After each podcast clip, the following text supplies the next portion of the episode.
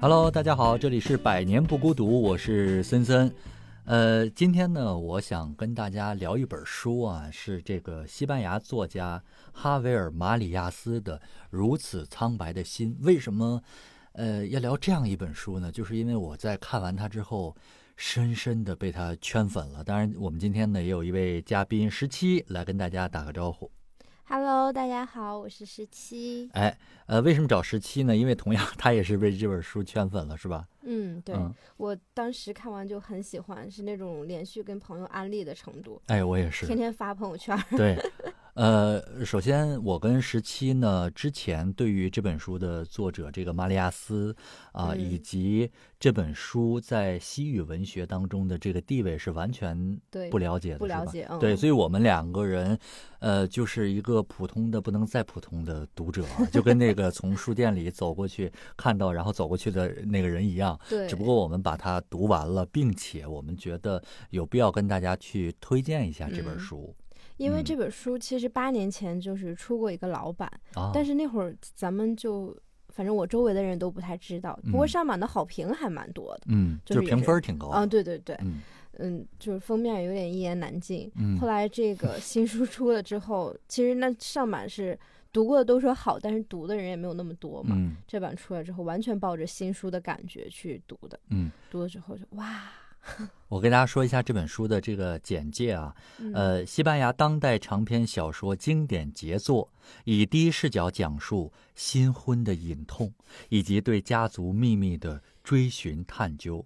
因为当时，首先呢，我未婚啊，其次呢，我们没有没有可以追寻的这个家族秘密。然后我为什么要读这本书呢？我觉得吸引我的无疑是这本书的开篇是一个少女的自杀。嗯。啊，所以我在读这个小说开篇的时候，当然他这个开篇也被非常多的人盛赞。对，尤其是余华，啊，余华前一阵。在那个澳门城市大学讲座还还提提到了嗯嗯，又提到这个开头了，对嗯啊，所以我先说一下我的这个阅读的经历啊，就是我刚开始在读的时候，我觉得哎挺有意思的，就是这个嗯。作者呢，呃，第一章是用来描述这个少女的自杀的这个事儿啊，这第一章大概五页左右，就是一嗯。个自然段。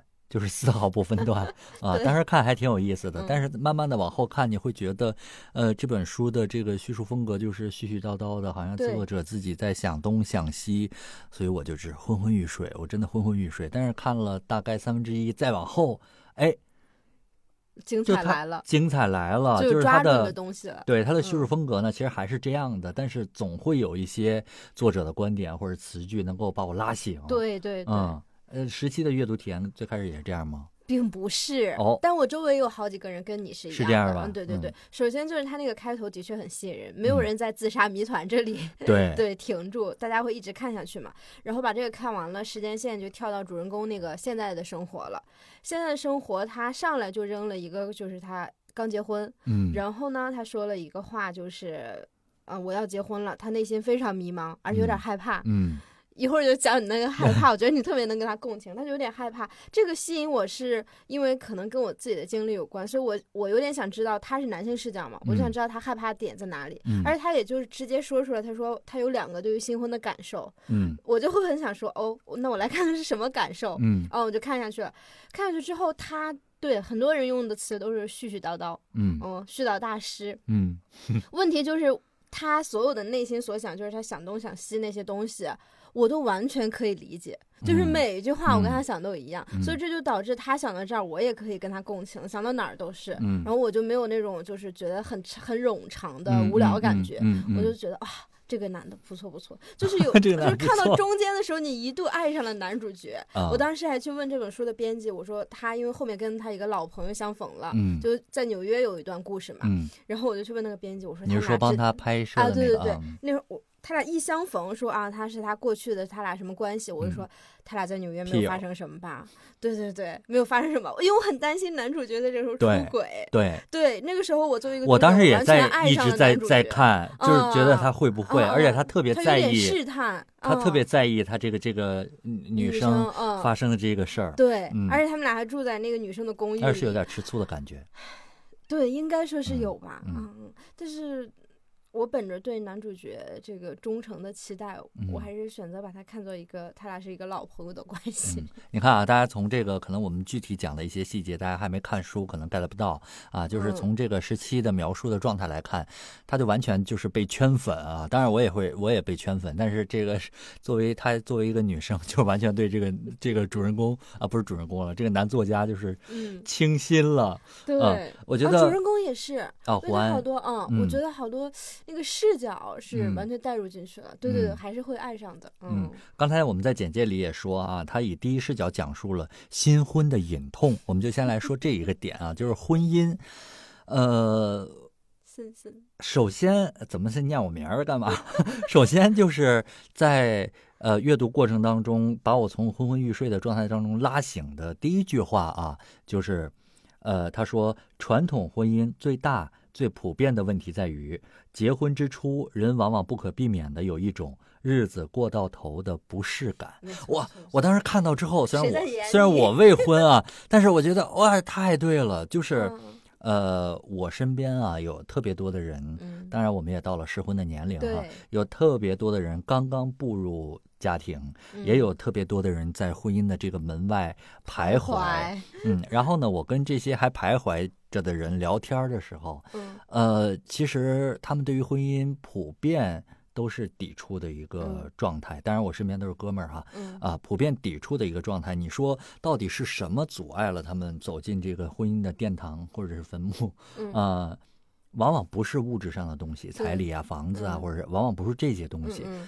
而且他们会表达出来一种难以言喻的痛苦。嗯，难以言喻。对，就是你说不清那是什么。对，所以我觉得看到这句话之后，我觉得马里亚斯直击要害，就是说，婚姻其实不是一个开始，而嗯是更像是一种结束。对，他是那样写的，当时。对，嗯。嗯，而且对啊，他整个书其实探讨的也有点像是说，这个婚姻到底是不是一个结束嗯，的一个，虽然他最后是没有答案的。其实他想了一圈，就是呃，他不是那个有发生一件重要的事嘛，嗯就是他新婚婚礼上，他父亲对他说：“现在你结婚了，那么然后呢？”嗯，这句话 像魔鬼一样纠缠着他，萦绕在他的脑海里，导致嗯他后面就是很多叙事，就是他发生了，他去这儿去那儿，出差呀、嗯或者他跟他老朋友讲话啊，怎么怎么回忆起当年，就感觉这句话像个紧箍咒一样，对就让他一直去思索，对呃，是那我然后呢？就嗯那所谓的过到头了，到底前面还有没有别的路可以走？这种，嗯，他一直去想这个问题。因为在整个小说的呃故事当中，这个他经历了，呃，是由这场少女嗯。自杀引出的三段婚姻、对，啊，三次等待与怀疑，还有三个有关等待和猜忌、爱和背叛的故事。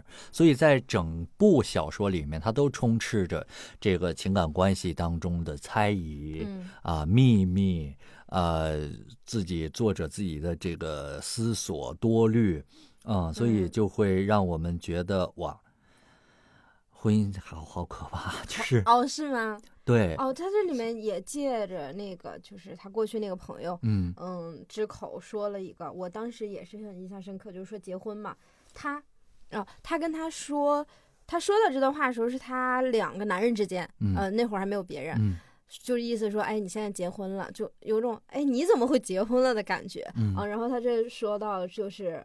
人们因为别无选择，因为恐惧或者绝望，因为无法失去某人，因为无法忍受失去某人的痛苦，才会去结婚。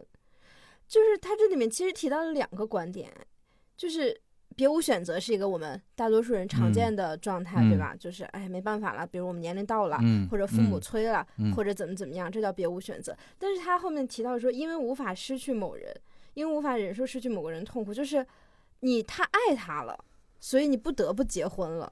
我觉得这个这个观点还蛮有意思，就是你没有觉得结婚是一个很好的生活方式，但是你也不能跟这个人分开，你嗯就是无法离开这个人，嗯，所以你你只能觉得这咱们就这样试一试，就用另一种结婚的方式试一试。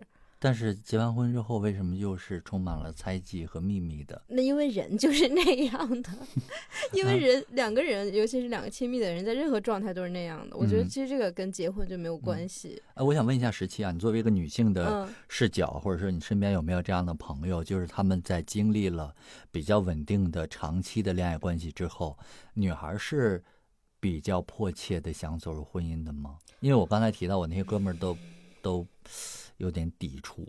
嗯，首先我身边没有长期 的恋爱的朋友 就是我认识一些同事吧，嗯他们是长期，但是我没有就是问人家隐私的这个问题。然后我身边有结婚的朋友是。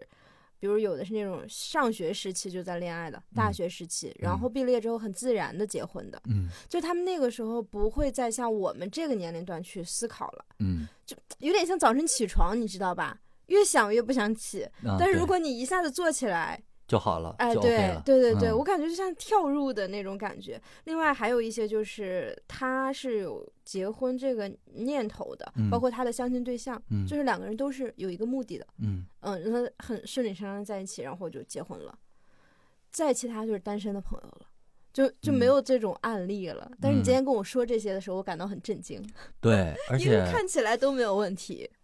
对啊，而且他们已经，我的朋友们啊可能已经同居这个五六年了，嗯，就是整个其实就是一个婚后的状态。对对，啊，我觉得是不是对于这种状态的一种疲乏？因为在这个小说当中，马里亚斯也说，结婚以后非但不能够心有旁骛嗯啊，反而应该更好的专注于经营婚姻本身啊，把它看作是我们面前最重要的楼宇和任务。然后，即使你认为高楼已经竖起，任务已完成，仍应该好好的维护。就是，哎呀，看来看去，读来读去，就是觉得婚姻真的是负累，就是真的是负累。啊，对啊，而且他这个男主人公他妻子也是一个聊天的状态，她嗯。跟她丈夫就说说，那个，就是大家觉得会前面有一些惊喜的时候、嗯。才会选择结婚，嗯。就我还有什么位置的时候才会结嗯。婚。就是如果你要是两个人相处太久了，或者说同居久了，然后像男主人公说的，哎，我每天我甚至能看到他是怎怎么穿丝袜处理他的腰部和腿部的，嗯。这个太会写了，这个真的嗯。是一个很啊、很过于细节的，就是你不希望在两个人这么朝夕相处的这个里面看到的，但是嗯你必须要看到，因为嗯太近了，然后就啊就很头大的一个事情，就嗯觉得结婚很可怕，或者同居也很可怕，就长时间的相处在一起对，就没有什么新意了。但是你你你你你说过，就是看了这本书之后，啊，对对我说的都是书里的这些人，大家对啊，对，但是十七看完这本书之后，对于婚姻没有这么悲观的情绪，是为什么？我觉得如果我现在是跟主人我主人公不是高度共情嘛，嗯，其实他到最后的时候也没有那么多失望了。他听完他父亲的那个秘密，一个嗯蛮大的秘密，其实这就不剧透了。对对对，一个挺对大家来说都挺重大的一件事。嗯嗯，然后他前面也见识到了说他那个老朋友在纽约那个朋友面临的一些很糟糕的男女的情爱关系，嗯，他自己也结了婚。他是给自己留一个开放性的，嗯。就是他最后有一个设想，嗯，他跟他妻子路易斯回到了一个平稳的状态，嗯。他稍微禁止了一下自己的揣各种揣测，就是他没有让自己再去多想了。那个嗯。他这个里面用麦克白文本的时候，不是也老说说嗯。你病态的想、病态的思考，他停止了这自己这些之后，他保留了就是安稳下去的这个希望，就是他们俩希望现在都不要变。嗯当然，我们也知道，像主人公这么聪明的人，或者说我们读者或者经历了很多现实人都知道，一切都会变的。对的，所以呢，那主人公也保持了一个开放性，就是说，他们当时在古巴度蜜月的时候，不是在酒店看到了一个一对偷情的男女嘛？嗯，对他当时听到了，对对对，嗯偷到听到了，他对那块儿的情节也用了很多笔触去写。嗯那他到最后的时候，他去设想跟他妻子的未来的时候，他保留开放性，就是说，我们当然有可能都变成其中的某个人，嗯我们俩都有可能跟谁去偷情，这个嗯是可能的。嗯对然后他还写说，如果有那种情况，他希望就是路易斯不要成为坐在马桶上那个等待的人，嗯 又让我好喜欢。对，就是嗯我觉得，嗯，希望跟悲观都是一个并存的状态，嗯，就是感情大概就是这样的，或者人跟人之间。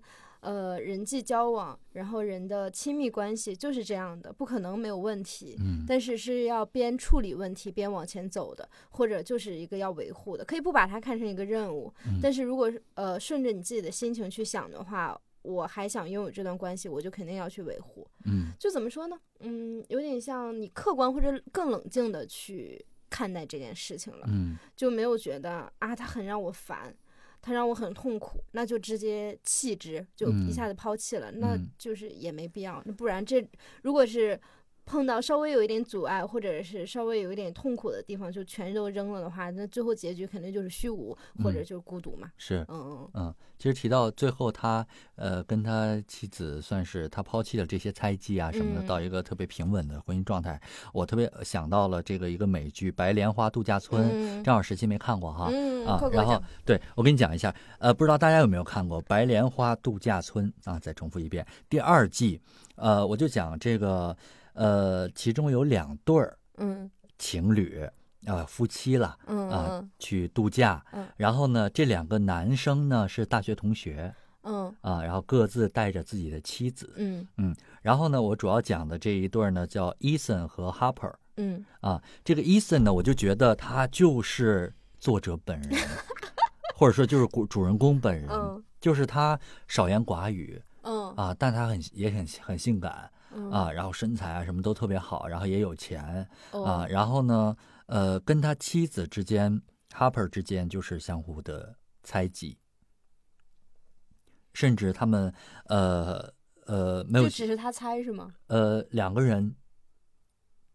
整个的那个状态就是猜忌。对都猜忌，就是 Harper 会怀疑 Ethan 跟妓女有染，哦然后呢，Ethan 就怀疑 Harper 跟他大学同学偷情啊啊、而且他们两个人呢，呃呃，就是没有性生活啊、这个 Ethan 趁他 Harper 出去的时候自己解决，也也不跟他发生，就是两个人的是看起来很和谐吗？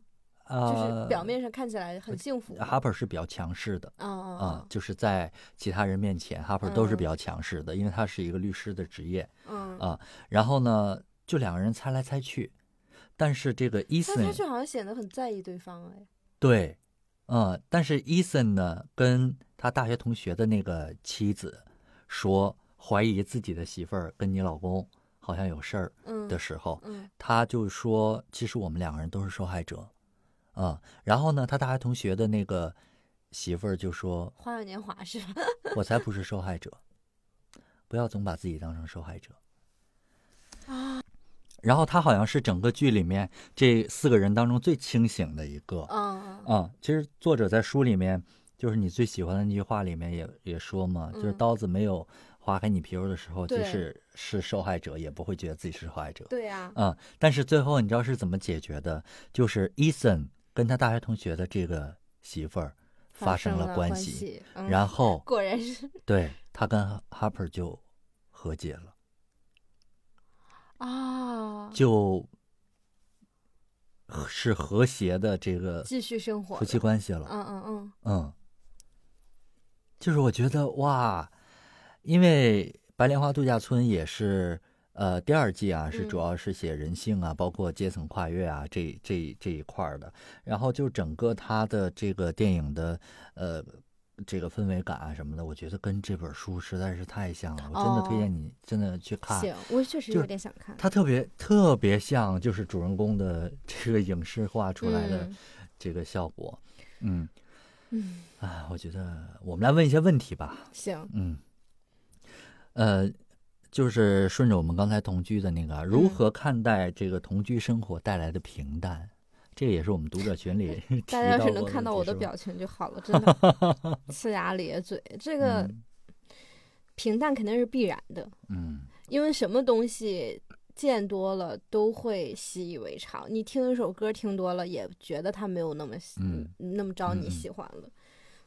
嗯，但是最近不是很流行那个那个话嘛，就是多和旧人做新事，不是和新人做旧事。啊对，啊大概就是，如果你我我今天跟你说的那个亲密关系最重要的那个事儿，嗯什么叫嗯动态适应？嗯就是你还是要有一些主观能动性在里面的，嗯你不能任由这个情势拉着你发展，嗯因为形势一定是什么东西都会越来越旧，嗯然后越来越平常。如果是这样任由它发展下去的话，那是就最后就会没有，就是嗯这样的。嗯，但是如果你加一些能动性进去，是会有效果的，对，是会有一些好的效果的。就是感觉人的心也很像是培养植物的那个土壤吧，嗯就是你要培育出一些新鲜的、有生命力的东西出来，你不能就让它就慢慢荒芜掉。哪怕嗯是一开始你们觉得你们的爱情、你们的关系都很完满了，然后像那个花束般的恋爱一样，对，嗯两个人觉得都很完满了。当然，那个还有其他更本质问题啊，就嗯是比如，然后你们选择了同居，一开始的时候一定是都好好的嘛。然后后面随着啊这个生活方式啊、柴米油盐啊、琐碎啊，就嗯谁来拖地啊、嗯等等这些问题，就就会出现一些裂隙。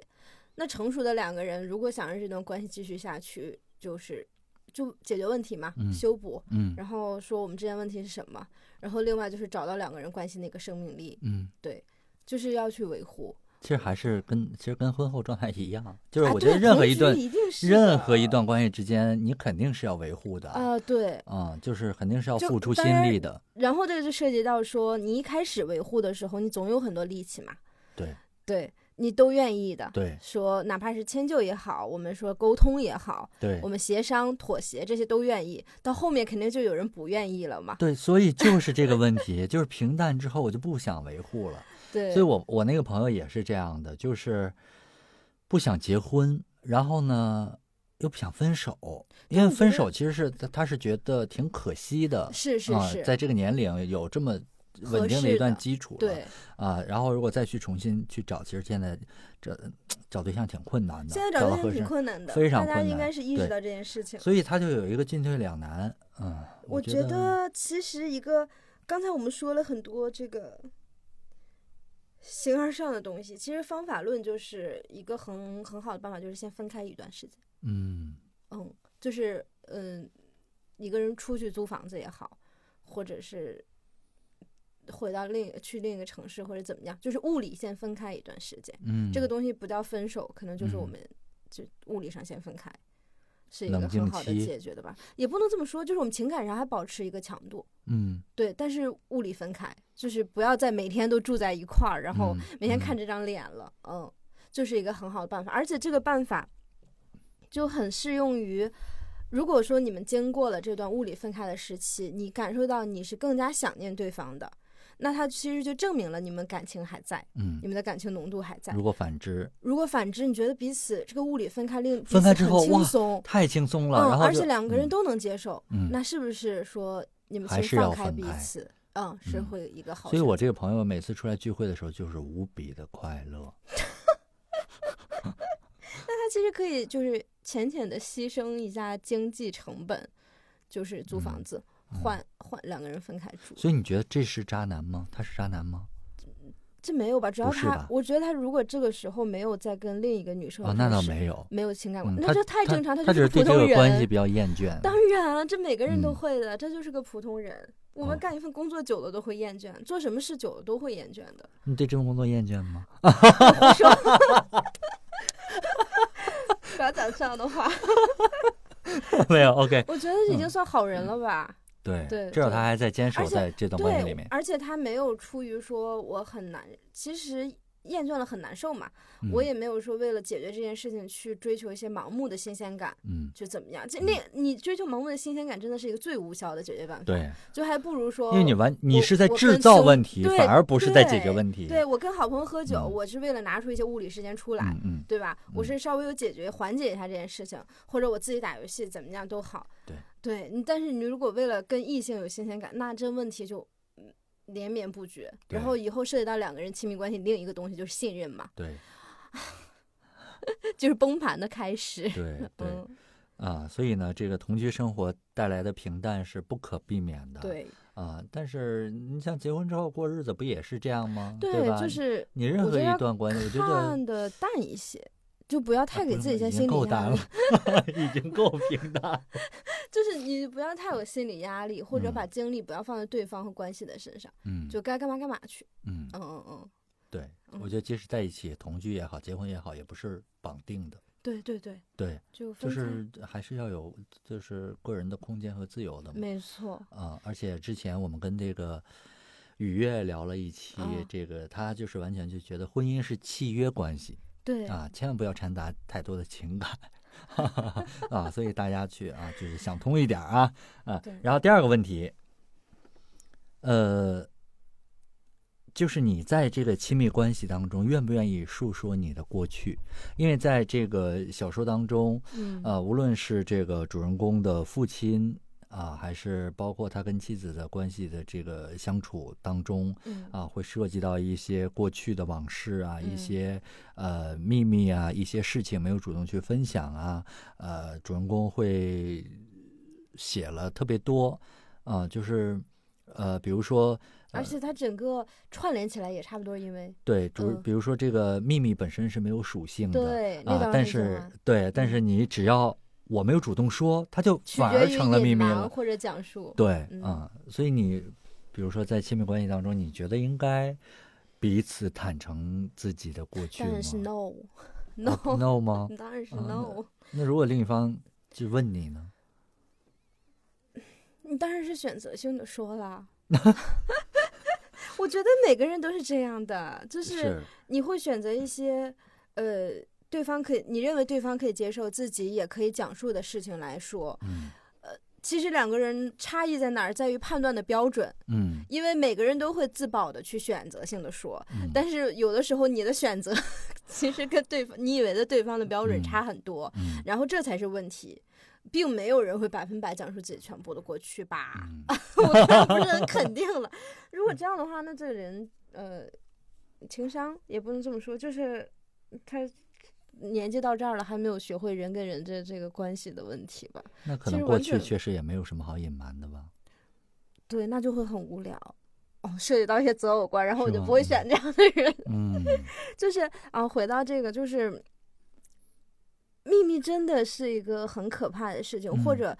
嗯、比如拿我个人来举例，我是一个非常善于揣测的人，嗯而且我的控制欲跟嫉妒心又很强，嗯所以这个时候你要有一些自保的办法啊。还比如我很胆小，我就从来不看恐怖片，这就是嗯一个比喻。嗯我从来不看恐怖片，我也不会好奇的去看，嗯，就彻底把它关在我的门外。嗯那如果我知道我自己是一个善于揣测、浮想联翩的人，就不要去打开那个，就一脚都不要撕开，因为撕开就会想撕更多。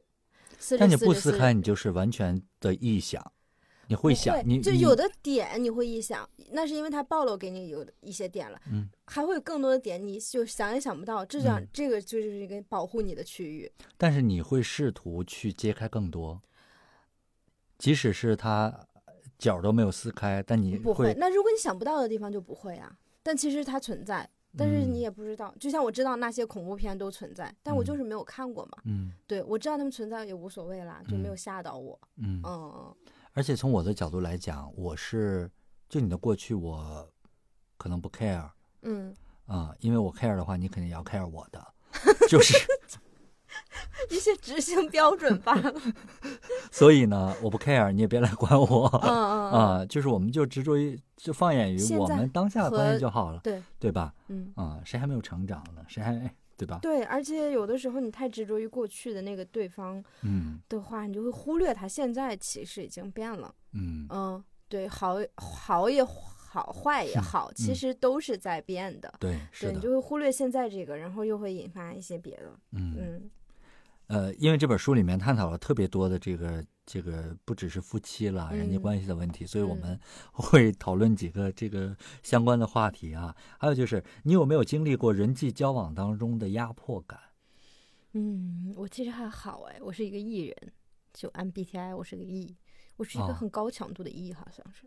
啊、那可能我对其他人形成了一些压迫感，我自己不自知吧，可能会。哦我觉得，呃，我看的时候我觉得会，就是反思我自己，我觉得嗯。过去可能跟给谁，嗯。当然我具体想不到案例，但我想会有吧。嗯。嗯，会因为自己的呃热情也好，然后自己的这个外向也好，给对方带来的一些强迫感。对对对，嗯。哦，有一个很明显的就是大学时候的例子，包括我在内的很多这种性格的人都会看到一个好东西会立刻给对方分享。嗯那个时候我们大学就还不是说小程序，就是立刻转你微信什么的，我会拿着电脑去我好朋友的那里，啊就我们宿舍好朋友们，哎，你看这个什么什么，嗯你看这个什么什么，嗯就是几分钟一趟，你知道吗？就有点，我现在回想啊。我如果是当时的自己来烦现在的我的话，嗯就会觉得烦了。嗯，但当时我自己没有察觉，然后我好朋友也算是也没有生气，但是也算是就像哄小孩一样说：“嗯好了，知道了，你不要分享那么多了，嗯，你先自己去看吧。但至少你这个是一个就善意的热情，我觉得是热情的体现。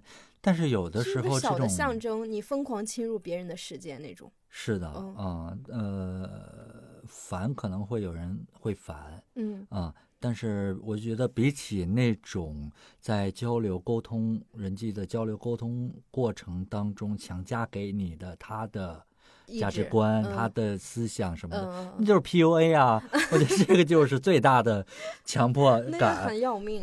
对你必须要认同他的观点、三观。嗯，对，我觉得这个才是最可怕的。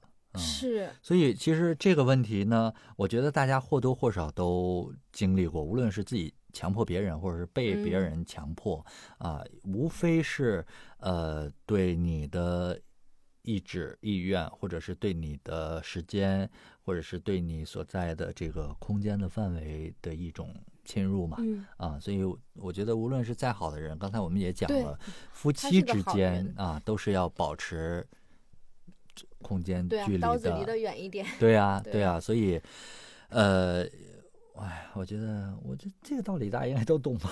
对，而且还有一个就是这里面也说到了，嗯那个我好像后来在很多个文摘里也有用到，就是嗯嗯，语言是会伤人的。嗯我不知道从什么时候起就忘了这件事儿了。你比如说嗯上高中的时候，好像写作文还会意识到这个观点呢。嗯但是随着你跟更多的人接触，更多的人交往，或者啊、你做的事情越来越急的时候，你的需要越来越大的时候，感觉人社会化了之后，真的会变得很自私，哎，嗯，就会忘了语言是会伤人的。是的，嗯，然后呢，这里面说的说，当我们伤害到他人的时候，还在滔滔不绝，嗯，因为讲话的时候毫不费力，嗯或者俗称就是说上头了的时候，嗯就忘了那个语言的利刃，真的很伤人嗯，。往往嗯那个分寸感就破掉啊，了。对对对，人跟人嗯之间的那个，他说就是充满了强迫跟羞辱嘛。嗯嗯，对，因为我之前会对这一点有特别深刻的就是理解，因为我是一个比较喜欢开玩笑的人嘛。嗯，对，，所以在之前对吧，大学呀、或者什么的，嗯，我也是，我也是。那我经常开一些玩笑，可能就不太顾及到别人的对对对，我也是。那个什么，对，所以到后来就 会慢慢的意识到，哎，这个是 OK 的。当然你要看对方的反应嘛，对对，啊是 OK 的。所以我们在看一些脱口秀表演的时候，都说啊，这个尺度可以接受吗？就是是会这样的，对是，而且嗯很难探测出别人的自尊心的那个上限下限在哪里。是的，嗯嗯嗯，我觉得嗯，可能需要多学一些日本人讲话吧，当然不要那么虚假，不要那么虚假，可能会嗯加一些。呃，不是虚假太过于客套对对对，修嗯饰和铺垫。就中国嗯人有的时候说话还是太直白，加上我们对亲密的人说话总是有点不管不顾的。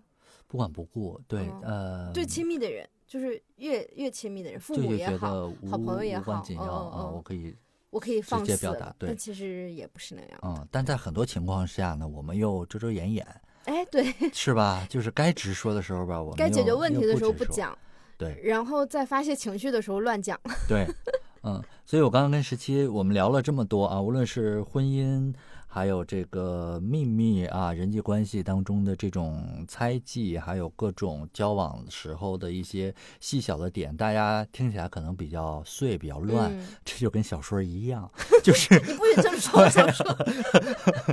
就是呃，对，它的每个点面面呢。俱到。呃，很碎很乱，但是你看到最后的时候，就能够完全它环环相扣，嗯啊，丝丝入扣，每一个它重复的点，它你会觉得它很啰嗦，但其实不是啊，因为我这个朋友他有那个电子版嘛，嗯。然后我我当时查一句话，我忘了在大概什么地方，我说你在那个 Word 里面帮我搜一下，哦然后他就搜了，然后发现好几处，对，他说这几句话怎么都一模一样啊？然后在不同的地方，对对对，我说这就是作者的一个，我觉得你给大家介绍一下他写作技法上的这个，哦哦嗯，就是他的那个回声体系嘛。嗯。我当时就是我是先看了书，后来因为太喜欢了，所以嗯我就去查了论文然后发现这是他自己独创的一个写作手法。嗯就是呃回声共鸣，他不是嗯用了重复说某个语句，他是想说，你知道你平时听音乐吗？嗯嗯，就音乐编曲，音乐编曲其实就是一层一层嗯一层的这样的一个结构。对对对，嗯就是首先我们如果有一层主要的旋律的话，它是从始至终的，然后嗯。上面再叠加，再叠加，再叠加。我感觉他这个就很像编曲，嗯。它给他这里面写作就是就是先写了一个情节。比如说吐烟圈儿，嗯，就是那个烟圈落到床单上，烟灰，对对对，嗯然后后面再写一次，然后到最后再写一次。它每嗯一次出现的时候在不同的语境嘛，嗯，但是你就会莫名的，哎呦，我在哪里见过这一幕？对，就是你每一次再读到这个的时候，它都会带给你不一样的感受，感受包括对对于整个故事的丰。富，嗯对，嗯，嗯，就是每一句都不是废话。对对对，而且嗯他那个他自己的抒情的或者那叫什么自。作者自己个人的叙述，就是嗯。那个一切都是虚无的那大段，什么发生过了，其实就是没发生过、那一嗯大段话出现了三次，对，我甚至以为我幻觉了。嗯，但是其实它出现的每一次的那个情况不一样，然后给人的感受也不一样，因为它是一大段的嗯。抒情说理的嗯。话，其实你的重点是不一样的，因为你前面第一次看哦一切导向虚无事，然后跟他好朋友那段的时候哦发生了像没发生过什么事，然后到最后的时候又是完全不一样的感受，嗯。嗯，我觉得这个好厉害。就还有就是他一些小的动作，嗯。比如说耳边说话，嗯，他跟他妻子认识的时候不就是那个做同声两个翻译，传译的时候，嗯对他俩坐得很近，嗯。然后再做另一个翻译的他妻子在他就是拍了拍他肩膀，嗯。对，然后他就说在你旁边怎么怎么样，然后那个起视角又一下转向了在枕头上，就他俩那时候已经是嗯。发、夫妻了嘛。结婚了，嗯，对他也在他旁边，然后在他旁边讲话。这个时候又讲到了《麦克白》里面，麦克白夫人嗯在麦克白耳边说的话，就是一切都是照应的。对对，对，所以就是这本书真的很好，嗯，真的很好，啊、真的很好，有那种埋梗的感觉。对，就我一嗯个对婚姻本来就这么悲观的人，看了他这个书，我都赞不绝口。我觉那是因得为写的好是吧？对，真的是很好。就是这本书让我领略了作者高超的这个叙事的嗯水准，包括对文字的掌控，还有对婚姻秘密，包括是一些公众表达等特别多议题的这个深嗯刻的思考。嗯，啊，所以呢，我总结就是这是一本初读昏昏欲睡，读后赞不绝口的书啊。对，然后我觉得我跟十七最后我们分享各自分享一下自己最喜欢的一个段落吧。好吧，好吧，OK，你先来。我我看啊，我是带了电子版来的，我看看，应该还是刀子的那一段吧。嗯，想象可以避免许多不幸，能预见自己死亡的人几乎不会自杀，能预见他人死亡的人几乎不会谋杀。他们宁可依靠想象，甚至靠远远的挥臂抓人的手势去谋杀和自杀，不疑后果，不留痕迹。一切都只是距离和时间的问题。假如站得远一点，刀子只能划破空气，而不是胸膛，不会扎入白色、白皙或棕色的皮肉，而是在空中挥过，什么都不会发生。刀子挥舞过的痕迹不被计算，不被记载，不为人知。图谋本身不会受到惩罚，未果的图谋再多也是无声无息的，甚至连受害者都会否认，因为一切都保持原样，空气如常，皮肉完好，没有撕裂。枕头若没有捂着某个人的脸，就是无害的。就到这里，为什么喜欢这一段？就是嗯，他把我一个很隐秘的感受，或者长久以来我自己也是这样认为的一个想法，给表现了出来。嗯。就是你哎，很难简单的去说啊，说有时候我们想了没做，嗯。就不只是这样，就是因为他这里面是谋杀的想法嘛，嗯。还有很多想法，嗯，对就还是引起了你的共鸣。，对，就是一切都只是距离和时间的问题。嗯这句话就是很值得细品，嗯嗯。嗯然后我分享一下我最喜欢的，呃，一个段落啊。外面正下着雨，马德里多数时候晴空万里，下雨时往往无风来袭，雨滴整齐缓慢地垂直落在地面上，就好像这场雨知道自己会持续数天，所以不紧不慢，不徐不急。我望向窗外，向路边的树木和路灯看去，路灯的光束在黑暗中形成一个光圈，将周围落下的雨滴照亮，仿佛镀了一层银。就我觉得，在这本书整个表达的繁复的关系和永恒的猜忌里面，嗯，我最喜欢这场马德里的雨。我觉得它是全书最美的一场雨。对，真的好老老派哦，你怎么了？景色描写，这个雨，这个环境描写至关重要。嗯嗯，OK 啊、今天聊了这么多，给大家推荐这本西域文学当中的经典的作品《如此苍白的心》，希望大家能够有空的时候也去看一看，并且能够从这本书当中，呃。的这些话题当中引申出来，对于自己身边人与人之间关系的一些思考啊，就是经典成为经典总是有道理的。对对吧？OK，就是这样，百年不孤独，拜拜，我是森森，拜拜，我是十七。好嘞。